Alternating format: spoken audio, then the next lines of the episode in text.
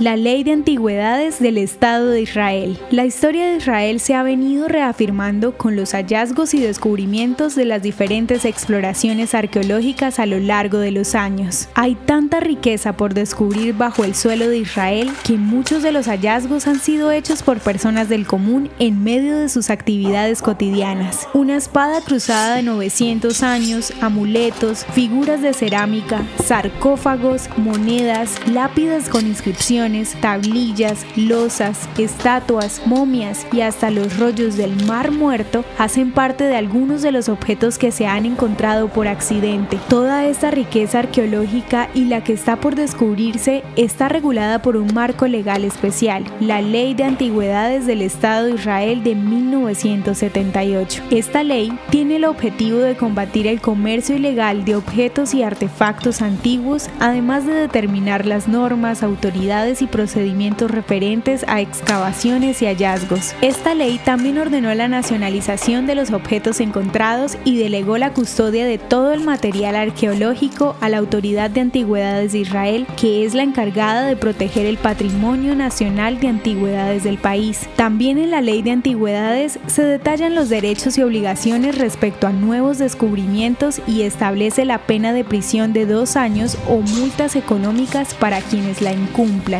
Aunque en el país está autorizada la venta legal de antigüedades, se hace de manera regulada. La importancia de esta ley radica en el valor histórico y cultural que tiene cada objeto o hallazgo, pues estos descubrimientos arrojan más luz sobre los diferentes periodos y culturas de la región. Si algún día vas a Israel y encuentras un objeto antiguo, no dudes en entregarlo, pues recibirás un reconocimiento por tu hallazgo y serás recordado por contribuir con la autoridad de de Israel.